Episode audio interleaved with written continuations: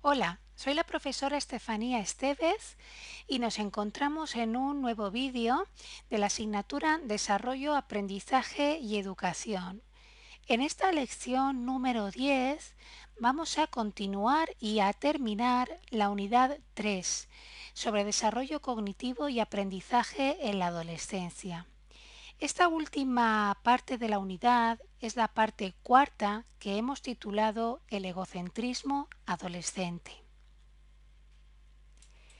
Para hablar del pensamiento adolescente, es importante que primero recordemos que hay una gran distinción entre la forma de pensar que tienen los niños y, la, de, aquella que tienen los adolescentes.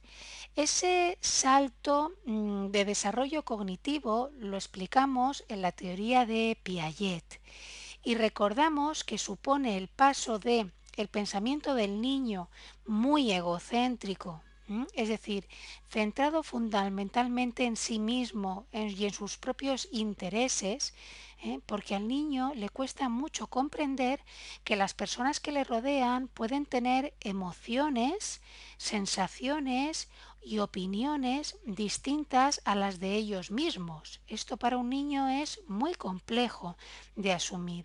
Sin embargo, con la llegada de la adolescencia y ese nuevo salto en el desarrollo intelectual, sí que somos capaces de pensar de manera más abstracta y de ampliar las miras desde uno mismo hacia el mundo exterior, hacia el contexto que nos rodea y hacia las demás personas. Y el adolescente de esta manera aprende a eh, considerar que las otras personas pueden sentir cosas distintas, pueden pensar cosas distintas y en este sentido hay una mayor apertura al, al mundo. Sin embargo, a pesar de este gran avance en el pensamiento mm, en la etapa adolescente, muchas veces la forma que tienen de pensar los jóvenes nos sigue pareciendo egocéntrica. Eh, nos sigue pareciendo que presentan en ocasiones un pensamiento mm, extremadamente inmaduro. Y esto es así porque el adolescente no solamente está estrenando un nuevo cuerpo con todas las transformaciones a nivel físico, que está sufriendo su organismo, sino que también se está estrenando en esta nueva forma de pensamiento, en este pensamiento formal, más avanzado, capaz de resolver problemas abstractos, capaz de ponerse en el lugar del otro y capaz de no solamente mirar hacia sí mismo, sino también hacia el mundo exterior, hacia todo lo que les rodea. El caso es que el mundo exterior eh, sigue resultando poco familiar para el adolescente. También se está estrenando en estas miras nuevas, en unos ojos nuevos para mirar para interpretar los entornos que les rodean y las personas que forman parte de ellos, ¿eh? como pueden ser sus propios padres. Es por esto que la adolescencia mmm, nos pueden parecer que algunas, nos puede parecer que algunas personas son groseras con los adultos, que cuestionan demasiado la autoridad y las normas propuestas por los padres, etc. Es por este descubrimiento del mundo social que les rodea junto con un, pensamiento que todavía está en formación y que tiene características importantes de inmadurez. En particular, hay un eh, psicólogo llamado David Elkin que ha analizado muy bien este, este pensamiento todavía inmaduro y egocéntrico en la, en la adolescencia. Y es que junto con todos los mecanismos y formas de aprendizaje que ya hemos estudiado y analizado en, en esta unidad 3 de, la asignatura, ¿eh? como son el, el, el aprendizaje a través de desequilibrios cognitivos, de desafíos cognitivos, toda la propuesta de la zona de desarrollo próximo de Vygotsky, el aprendizaje por condicionamiento clásico, operante, por imitación, etc. Pues junto a todos estos mecanismos y formas de aprendizaje, ¿eh? unidos a este estirón cognitivo en la adolescencia del que hemos hablado a lo largo de toda la unidad, también aparece esta forma de egocentrismo que no podemos soslayar y que se expresa en una sensación que tienen los adolescentes de creer que su pensamiento es como eh, omnipotente, ¿eh? como muy desarrollado y muy poderoso. Y esto origina algunos fenómenos típicos del pensamiento en la adolescencia, como los que vamos a comentar a continuación. Una característica importante del pensamiento adolescente es el idealismo y también el carácter crítico.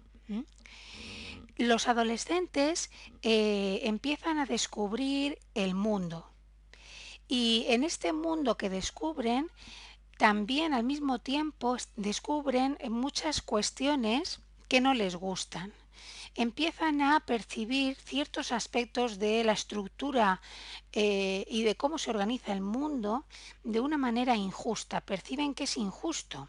Como el mundo, a fin de cuentas, está organizado por los adultos, pues eh, mm, es fácil encontrar adolescentes que culpan de mm, que culpan al egoísmo adulto de todos los males que suceden en el mundo.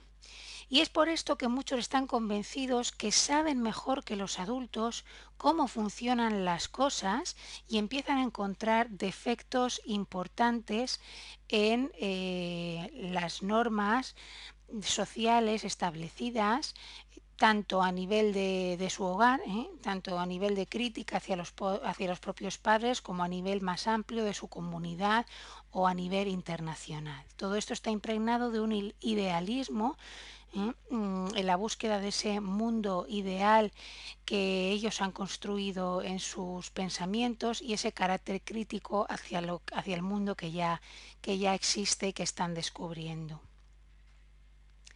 Otra característica del pensamiento adolescente es la tendencia a discutir. Mm, estamos comentando que los adolescentes están ahora mismo descubriendo una nueva forma de pensar, incluso están ahora mismo potenciando nuevas habilidades de razonamiento que les gusta pues eh, exhibir ante los demás. Les gusta empezar a razonar en voz alta, a participar con argumentaciones en conversaciones de, de adultos, etcétera, y esto junto con ese idealismo y carácter crítico del que hablábamos en el punto 1, les lleva a una cierta tendencia a discrepar de de las opiniones de los demás, especialmente los adultos, y por tanto esa tendencia a discutir. En tercer lugar, también la, indecisión es una característica propia del pensamiento adolescente, porque los adolescentes todavía no tienen demasiado desarrollada la habilidad para solucionar con rapidez y eficacia problemas. De manera que ante un problema Mm, tienen en, su, en sus esquemas mentales muchas alternativas al mismo tiempo que junto con su inexperiencia hacen que les resulte difícil elegir cuál es la mejor, elegir eh, con eficacia y rapidez con qué alternativa se van a quedar. ¿eh? Y esto, bueno, pues se puede manifestar en cuestiones tan, tan sencillas como necesitar mucho tiempo para decidir qué ropa se van a, poner hoy. Una cuarta característica del pensamiento adolescente es la denominada hipocresía aparente. La hipocresía aparente hace referencia a que en ocasiones el ideal del mundo que tiene el adolescente choca con em, el sacrificio que puede suponer para una persona intentar alcanzar ese ideal y choca también con, mm, con, el hecho de que eh, el ideal no ha sido analizado exhaustivamente. ¿eh? Es decir, muchas veces un adolescente tiene claro cuál sería el fin último de, sobre cómo deberían ser las cosas, pero no tiene claro cómo llegar a ese fin, cómo llegar a alcanzar ese ideal. Y en el camino se pierde porque todavía no ha reflexionado con suficiente madurez y detenimiento ese proceso, mm, ese camino para llegar a ese ideal.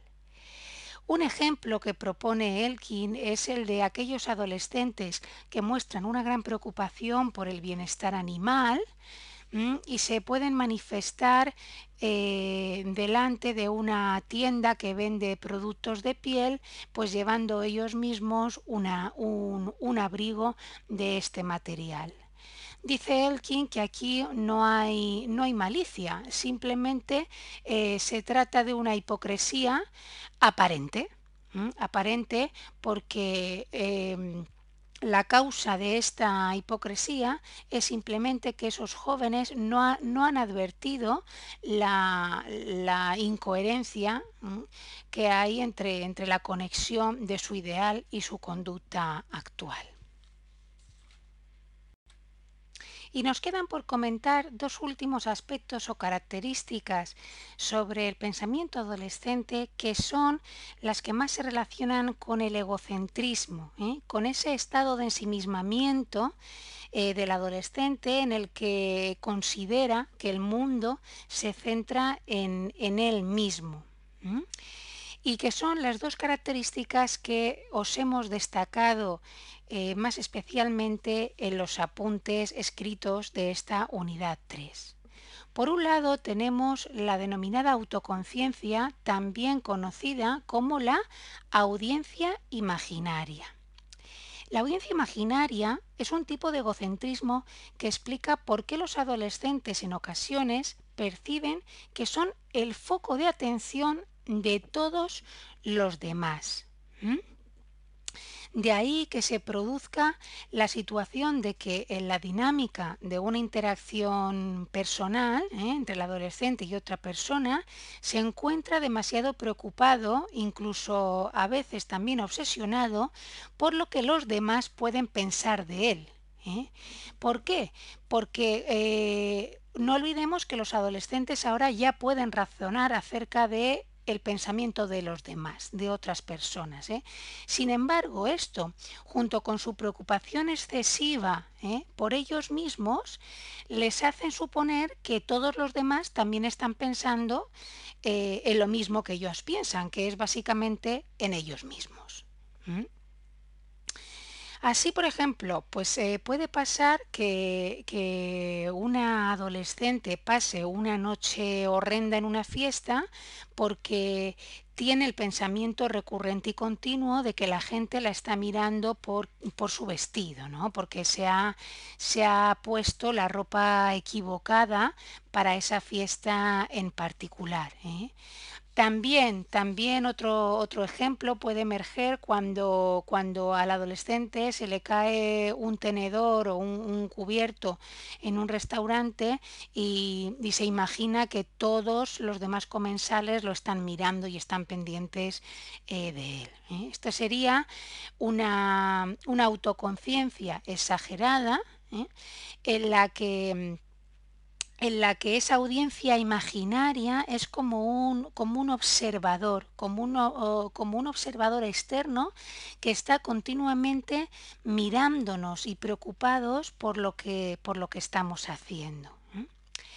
Bien, pues según Elkin, la construcción y la utilización en exceso de esta audiencia imaginaria, pues se da fundamentalmente al inicio de la adolescencia y tiende a desaparecer ya en la vida adulta, aunque en algunas personas no desaparece ¿eh? y se queda con ellas también en la adultez durante toda la, durante toda la vida.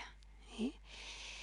Y por último, tenemos la suposición de ser especial e invulnerable, que también se conoce con el término de fábula personal.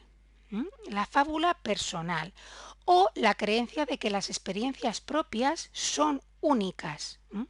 Con esta denominación se pretende recoger la tendencia que muestran algunos adolescentes a considerar que sus experiencias en la vida, sus experiencias tanto en lo positivo como en lo negativo, son las más auténticas, son únicas. ¿eh? Y en ese sentido, pues eh, yo soy la única persona que las ha vivido y que las ha sentido con esa fuerza. Y por tanto, Mm, mis experiencias son en cierto modo bastante incomprensibles hacia los demás. De hecho, ni siquiera sé muy bien cómo expresarlas o cómo comunicarlas. ¿no?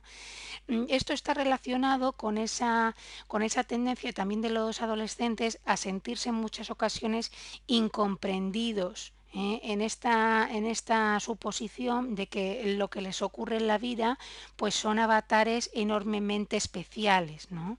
Por ejemplo, pues muchos adolescentes que han vivido una ruptura romántica sienten que nadie más ha podido experimentar nunca ese dolor emocional tan grande, tan tremendo que, que sienten. También en esta suposición de que son personas invulnerables, hace que eh, muchos adolescentes tengan el pensamiento de esto no me puede pasar a mí. ¿eh? Mm, y que y esto va unido además al hecho de que los adolescentes y jóvenes sean el grupo poblacional donde existe el mayor porcentaje de personas que practican pues deportes de riesgo o, u otras u otras actividades de riesgo como el consumo de drogas, ¿no? Porque eh, tienden a pensar aquello de, bueno, pues eh, yo es imposible que me, que me cuelgue de las drogas, ¿no? Lo controlo perfectamente y cuando quiera lo dejo. Simplemente hago un pequeño consumo el fin de semana y no sé cómo los demás se pueden enviciar, pero yo desde luego lo controlo. Bien, pues este pensamiento propio de la adolescencia eh, está relacionado con esta suposición de creerse invulnerable. Al igual que la audiencia imaginaria, pues la fábula personal puede continuar en algunas personas en la, edad adulta. ¿eh? Eh, no es lo habitual, pero, pero, puede, pero puede suceder.